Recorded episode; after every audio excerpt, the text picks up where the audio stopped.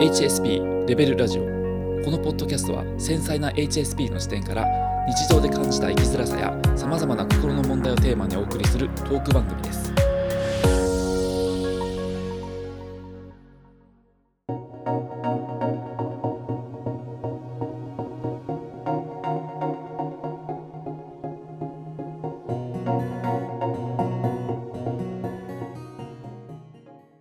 僕はもう本当に根本的に、この僕ら自身が何なのか、この世界で何が起きているのかっていうところが知りたいんですけど、まあちょっとそれだとざ 大きすぎるので、そうだから壮大な話ですねうん、これ壮大な話なんですよ、すごく。うんうんで今とりあえずそれはまあちょっと難しいので、うんとにかく因果応報があるのか、それは本当に平等って言えるのか。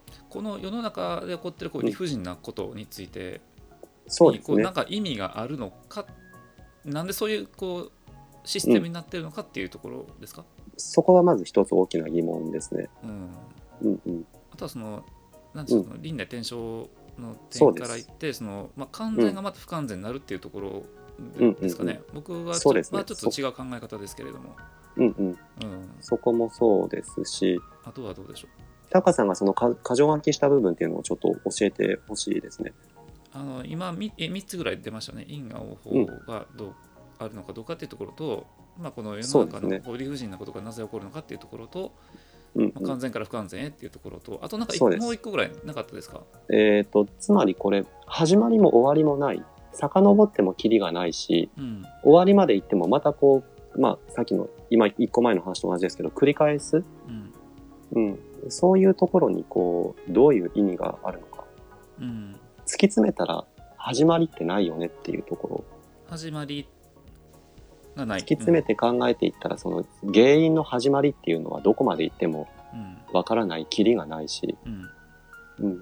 うん、だとしたら、あのーその責任所在っていうのも、そもそもたどれないし、うん。本当のところ誰にもそれって当てはめられない。うんくなってしまう。っていうところ。だからまあ、うーんとね、この今挙げた、この箇条書きにしたものをまあ一つ、えっ、と、要約してまとめると、やっぱりその、今言われてるうん。スピリチュアリズムっていうものに対しての、まあ、疑問ですよね。うん。うん、大きくくくると。うん。うんうん、本当にそれって理にかなったものなのか、うん。うん、筋が通ってるものなのか、うん。うん、そういうところですかね。うん。うんそうですね。なかなかこうリスナーさんにこう分かりやすく伝えるのが難しい話だと思うんですよ今回のうん、テーマっていうのは。結構こう、まあ、ふわっとしてるというか、うん、目に見える物理的になんか見える話じゃないんで、うん、ううん。ん、ちょっと難しいね話になっていくかもしれないですけれども。そうですね。うん。まあ、あのうん。うん、あ、ごめんなさい。あの、なるべくわかりやすく、そうだな。まあその悪いことした人が、本当にこう、取り返しのつかない悪いことをした人が、うん。じゃあどうやって罪を償っていくのか。まあその償うっていうこと自体がそもそもどこまで本当なのか。うん償いっていうものが本当にあるのかっていうところもまあ触れ、あの、ちょっと触れたと思うんですけれども。う、んうんまあ、あのーじゃあもうわかりやすく、うん。あのーまあ昨今で言うと、うん。えっ、と、あの、大量殺人をした人がまあいますよね。こう、うん障害者の施設にこう入り込んで、ああありましたね。うん、あの、人をこう次々にあの殺したとか、うん。えっ、と、あれは、あの、アニメーションの会社にこう、放火をして、うんうんうんうん何人もやっぱり死に、うん、至らせたとか、東京のね車の暴走事故とかもねありましたねそうです。ううん。じゃあそういう人たちが、どうやったらじゃあその借りを本当に返せるとしたら、うん返せないと僕は思うんですけど、返せるとしたら、じゃあどうやった、どこまでじゃあその人が、どういう経験をさせたら返したことになるのかっていうところだったら多分こう、それぞれリスナーさんでもタカさんであってもなんか思うところはあるだろうし、うん。そういう考えで言うとちょっとイメージしやすいのかなと思うんですけど、どうですか？そうですね。これ一うん。つずつそういうちょっと具体性を帯びた感じでうん。言っていった方がいいような気がしますね。そうですね。ん今の例えの方が分かりやすい、話しやすいですね。あ。なるほど。うんうんうんうんこれはいわゆるまあ因果応報っていうところですよね。そうですねんどうどういうふうにこういう罪を犯した人間が償っていくのか、でもその償いってそもそもあんのかみたいなところですよね。そう、そうですね。うんうんうんうんなるほどうんじゃあそれでいきましょうか。そうですね。うんまず一つ目は。はい。はい。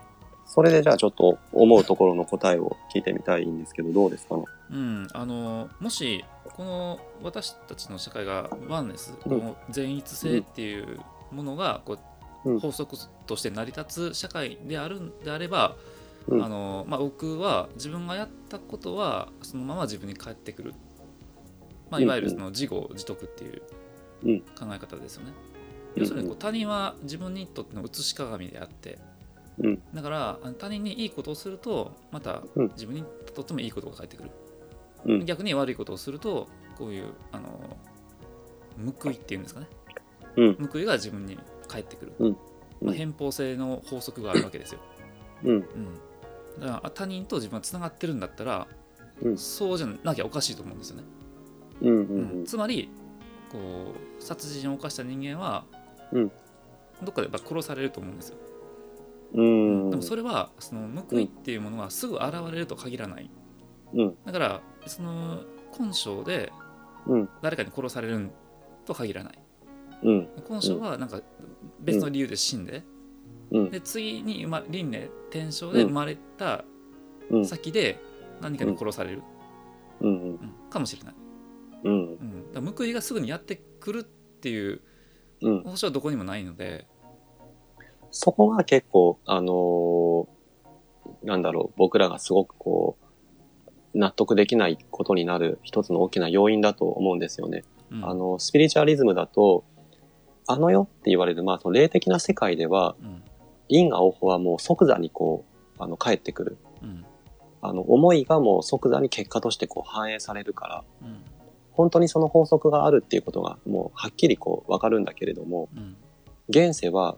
あの、巻いた種がいつこう返ってくるのかっていうのが全く予想できない、わからない。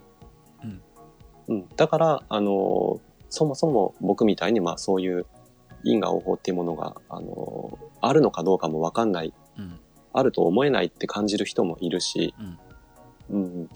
だから、そうですよね。あの、まさに、大量虐殺をした人とか、とんでもない凶悪犯の人が、うんあの、現世でもみんなが納得するようなそういう報いを受けてるっていう例はすごく少ないと思うし、うんむしろすごい、あの、出所してまたこう好き勝手やってるとか、全然反省してる様子ないのに、形だけこう懲役を終えて、うんあとは自由の身になってるとかってもうめちゃくちゃ言われてますよね。うんうん。でも法律って人間所詮人間の頭が考えたね、うんあのことだから、やっぱそれなりに不完全というか、うん。ううん。んあのその真理っていうものがあるとして、うん。まあそれにのっとったようなものではないと思うんですね。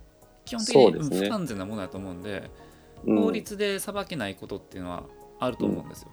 うん。うんでもそれはあの法律で裁けないことは、結局はこう自分が自分自身の心が裁くと思うんですよ。うんあのうん自業自得っていうのはそういうことだと思っててあのうん悪いことをしてる人は結局はそのうん自分の心が自分を裁くようになると思うんですよ。うん。どこかでこう罪悪感を感じてて、うんその罪悪感の種がこううん。自分自身をこう苦しめる方向にうん。持っていくと。罪悪感っていうのは、あのーいずれどこかの時点で必ず感じるようになるっていうふうに思いますか？感じない人もいるでしょうね。もうサイコパスみたいな人。うん。そうですよね。とかあの本当に本気でこれは人のため、うん。世のため人のためになってるんやっていうふうにもう完全に思い込んでるけれども、やってることは人に迷惑をかけてるとか、うん。いますよね、そういう、そういう人は罪悪感を感じないと思うし。う、ん、感じてなういん。かもしれない。本当にこう人の役に立つっていうふうに完全にこう信じきっちゃってる、うん。まあ、ある意味強人だと思うんですよ。うん。ちょっと頭が狂っちゃってる感じの。うん。そういう初めから、ううんん、うん。そうですね。でもそれワンネスってことを考えたらやっぱ自分がやってることって他人に迷惑をかけてるし、そのうん受け手側はもうすごく迷惑に思ってるんだったら、うん。やっぱそれはまた返ってくると思うんですよ。結局罪悪感っていうのを持ってなくても、うんその他人が不快に思ってるんであればうん。それはあのそのワンネスっていう心理にの法則にのっとってその人自身に返っていく、つまり無自覚に悪を行っている人間もうん。報いは必ず受ける。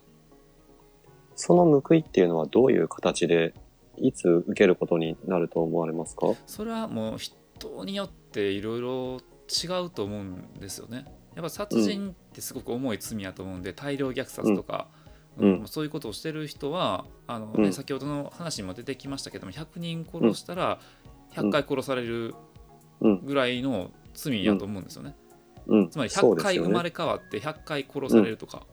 うん。う。うんんで僕はその生まれ変わるって言うけれども、必ず人間に生まれ変わると限らないと思うんですよ。うーん。虫かもしれないですね昆虫とか。ハエとかゴキブリやったらもう生まれてちょっとの間で速攻殺されると思うんですね、うん。うん。害虫なんで、うん。うんうんあの人を虫けらみたいに扱って殺す、殺してる人はもううん心がそもそも虫みたいなもんですから、うん。その心はあの、うん。昆虫とか害虫に近い。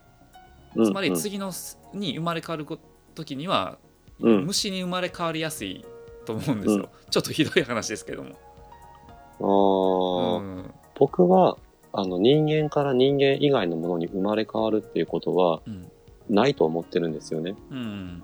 まあでもそこは、あの、あるないの話はまあ今はちょっと置いとくにしても、うん虫とかに生まれ変わって、人間がこう殺されるのと、うん。虫がこう殺されるのってうん。同じことではないと思うんですよ。うん。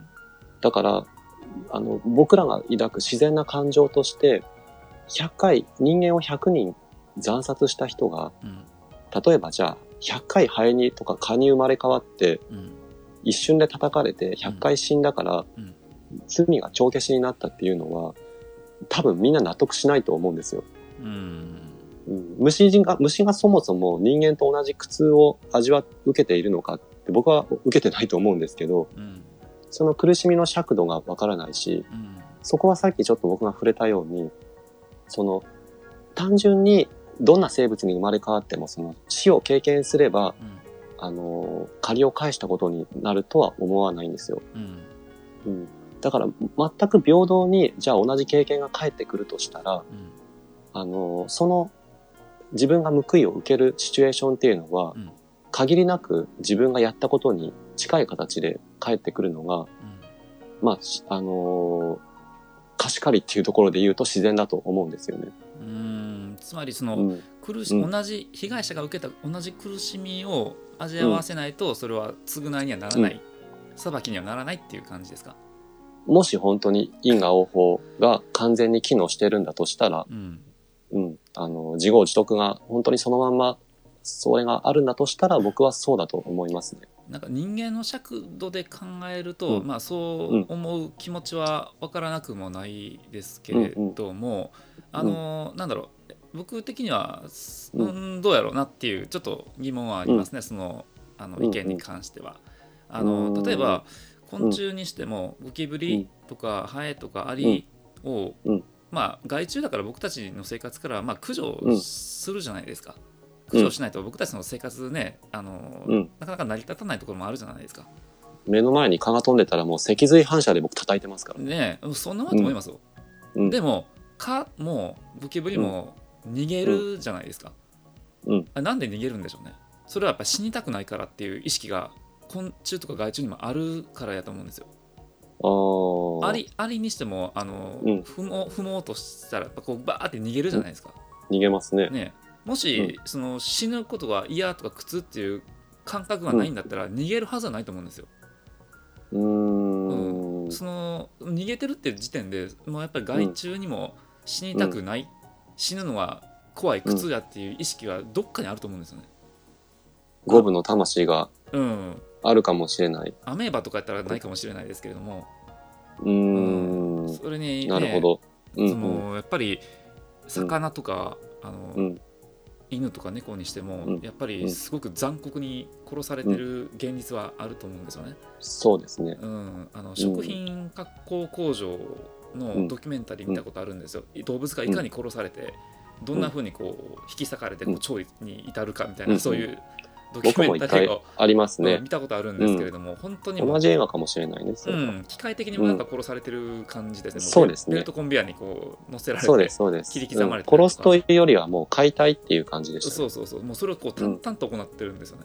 うんうんううん。ん。だからああいう あれどうでしょう、うん人間が同じようにこう,、こううんコンベヤーに乗せられてうん切り刻まれるっていうのと、僕はなんかあんまり違いはないように思うんですよね。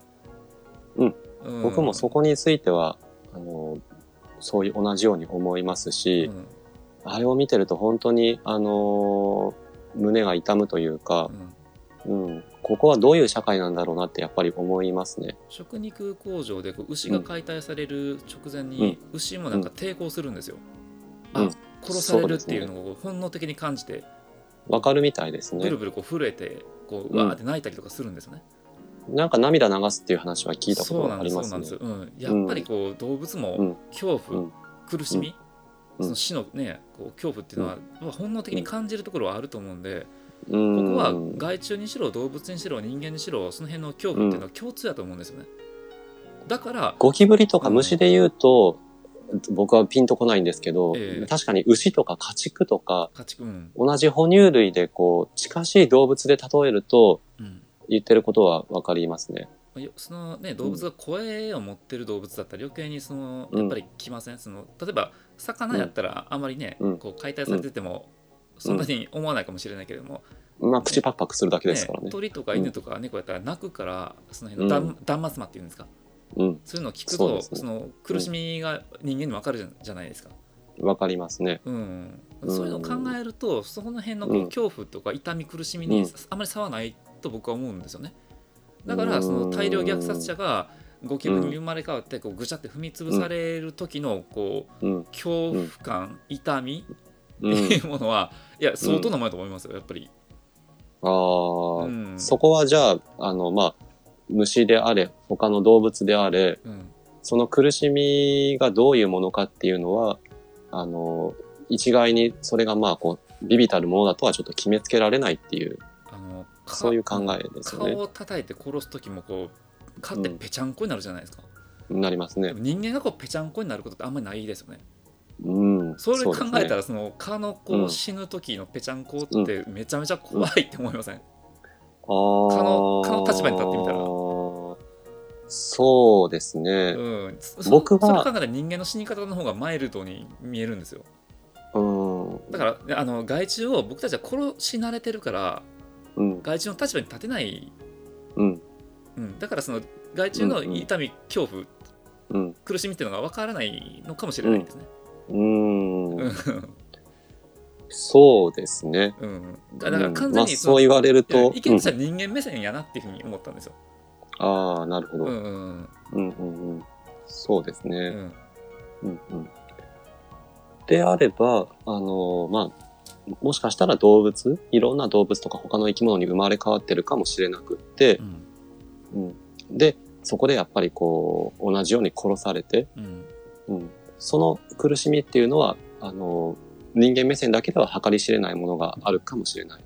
うんで、そういうものも含めて、もし本当に同じやっぱりこ殺し殺されてこの苦しみの総量が実は一致してるうんんだとしたら、うんあの、僕が思ってる以上にもしかしたら、あの、僕が思ってる形とは違うかもしれないけれども、うん因果応報っていうものが、あの、ちゃんと機能してるうんのかもしれないですね。うん、僕は機能はしていると思うし、人間がどうこうできるもうレベルの話じゃないんじゃないかなっていうふうに思ってるますね。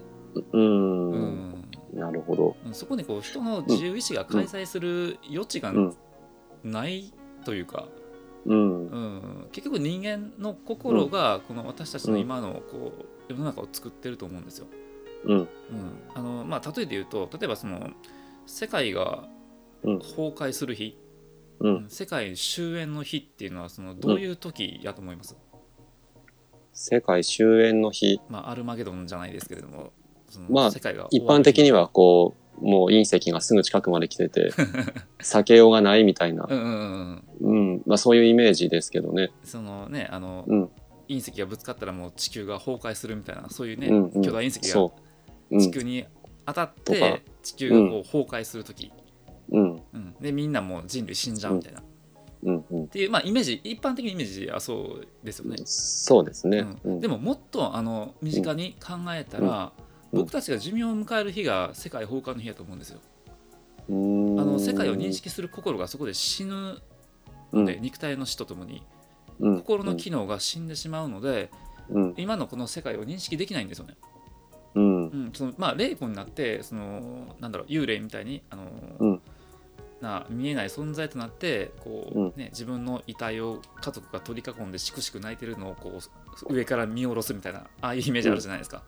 うん。まあ、あれがああるかないかはちょっと置いといて、うん。うん、で僕たちは死ぬ時は世界が崩壊する時やと思うんですよ。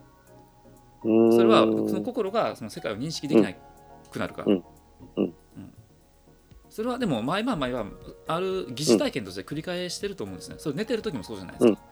うんうん今その寝てる時って世界認識してないと思うんですよ。無ですね。無ですよね。その時やっぱ世界がないと思うんですよ。まあやっぱりこれもどうしてもこうあの抽象、どんどん抽象的になっちゃうんですけど、うん。やっぱりそういう人がいい、存在する、その意味とか必要性とか、うん。その人の因果を辿っていったらどうなるのかとか、うん。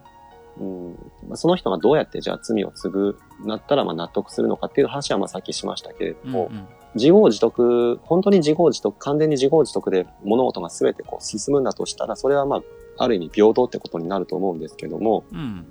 うん、でも僕はその平等って言われてるその仕組みそのものに疑問を持ってるので、それがさっき言ってた、あのーなんでそこまでしてでもこう、す後、後々から見て結果すべてこう、あの、鳴らしたら均一だったにしても、うん。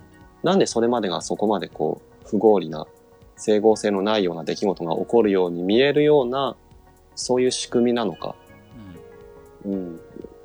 そういう疑問ですかね。うんう。ん時間差があるからかなと思うんですよね。で、その時間差についても、ちょっと話挟むようですけど、うんあの、僕は、あのー結構、なんか気な臭いところがあるなって思ってて、うんまあ、一番その、大量虐殺をする人とか、うん無差別殺人をする人っていうのを例えに出すと、まあ、うん一番ちょっとわかりやすいので、もうそれを、あの、基本的に使っていこうと思うんですけども、うん100人殺したら正直現世ではどうあがいたって償いきれないと思うんですよ。うん。それはもう物量的にも、遺族の感情的にも。うん。うん。でもまあ100人じゃなくて、まあ例えば1人何かこう身勝手な理由で殺した人間がいるとして、うん。その人が現世でその罪を自分で自覚もせず、うん悪いとも思わず、んこう、のうのうと迷惑をかけ続けて生きて、うん遺族がもうじ、あの、地獄の苦しみを味わっている傍ら、うんその人は好き放題、こう、のほうずに生きて、うん。来世で改めて苦しみを経験するうんっていう意味がわかんないんですよ。うん。だったらうん。現世で報いを受けた方が、うん。遺族だって、遺族の感情だって静まるし、うん。何よりその人が、現世で自分が起こしたことなんだから、うん。一番その罰を受ける側として、報いを受ける側として納得できると思うんですよ。うん来世に持ち越して記憶がなくなってたとしたら、うん。完全にそれって理不尽な、こう、降りかかる火の粉みたいな感覚で、自分がやったことを経験するわけじゃないですか。ああ、なるほどね。その人が、だから、それで反省す、来世で反省するとは限らないし、うん。うん。巻いた種を刈り取るんだったら、どう考えても現世の方が理にかなってると思うんですよね。その人にとっても、うん遺族にとっても。うん。だから、うんえっ、と、なんだっけ。えっ、と、そういう話をしたのは、うん。うん、その、時間差があるっていうところにうん何か学びがあるのかもしれないけれども、うん。結局僕は、そこまでして、うん。そこまでしてなんかそういう経験を作り出さないといけないのかってやっぱ思,、思うんですよね。はい。はい。うん、僕だったら、現世で報いを受ける方がやっぱりいいです。うん。うん、来世で忘れ去られ、自分がもう、自分も完全にそれを忘れちゃってる状態で、うん。自分がやったことと同じ目にあって、うん。苦しみになっても、僕がそこで、前世でこんなことやったからだって思うかどうかはわかんないし、多分思わない気がするし、うん。何より、それを周りで見てる友人や家族やあの、した、近しい人がいるとしたら、うんその人も、その自分の大事な人の降りかか、大事な人に降りかかった災難に対して、うん同じように苦しんだり、こう、憤ったりするわけじゃないですか。うんで、そこに、ほ当人だけじゃなくて、他の人にもその、負の感情、うんネガティブなエネルギーがずっとこう伝播していくわけですよ。うん。だからそこについて、そこについてそれが本当に平等なのかどうかっていうところも正直説明がつかないと思うし、うんうん。僕はだからどんだけ時間がかかっても、訂正を繰り返してからでも、うん何かしらのこう報いを受け続けることで、うんあのー世の中がこう、ある意味、な、ならされていく。うんうん。不平等がこう、きあのー少しずつこう、整理されていくっていう考え方が嫌いなんですよね。うんうんうん。うん。まあ僕はそういうかん、かん、あの、感覚なんですけど。番組ではリスナーからのお便りを募集しています。ご意見ご質問ご感想などフィードバックをいただけると大変嬉しいです。概要欄にリンクを貼っておりますのでそちらのフォームからお送りください。またメールアドレスもございます。メールは hsp.levelradio.gmail.com です。お便りお待ちしています。